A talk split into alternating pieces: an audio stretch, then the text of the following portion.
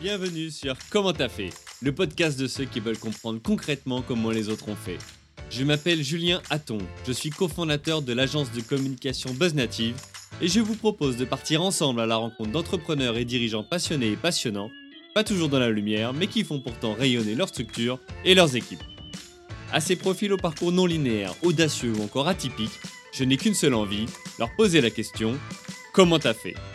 Si vous aussi auditeur, vous rêvez de découvrir les coulisses et le quotidien de nos invités, que vous soyez entrepreneur averti, débutant ou en devenir, abonnez-vous et embarquez avec moi chaque semaine pour des épisodes d'une heure qui vous feront gagner des années d'expérience.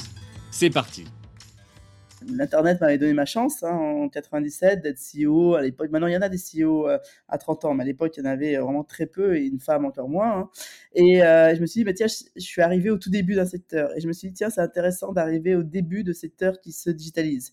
Et voilà, je me suis intéressé au secteur d'éducation qui n'avait pas du tout euh, vécu sa révolution digitale. C'était aussi parce que j'avais des enfants hein, qui étaient à, l'école primaire à l'époque et chaque jour, bah, ils rentraient avec le petit cahier de la maîtresse où je devais écrire le petit mot, que mon fils allait être absent le lendemain, et la maîtresse collait le même petit mot euh, sur le même cahier de 30 élèves. Et je me suis dit, mais c'est pas possible. On fait, on fait, des mails toute la journée, on utilise Internet toute la journée pour euh, réserver euh, ses taxis, ses billets d'avion, etc. Et l'école on est encore à la préhistoire.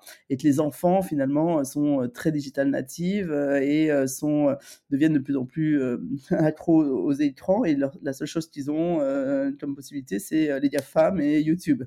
Et donc, voilà, il faut réconcilier ces deux secteurs et, faire profiter au secteur d'éducation tout ce que l'Internet a apporté à d'autres secteurs. Et l'idée est venue de créer un fonds d'investissement dédié à ce secteur de l'EdTech, l'Education Technology. C'est tout ce que la technologie voilà, apporte à, au secteur de l'éducation au sens très large du terme, hein, de la petite enfance jusqu'à la formation professionnelle, la formation euh, continue. Et, euh, et donc, et je me suis lancé dans cette aventure. Euh, sans savoir qu'elle allait être euh, difficile, parce que c'est dur de créer un fonds d'investissement. Mmh. Euh, c'est un milieu assez consanguin de gens qui ont fait ça toute, toute, leur vie, très financier.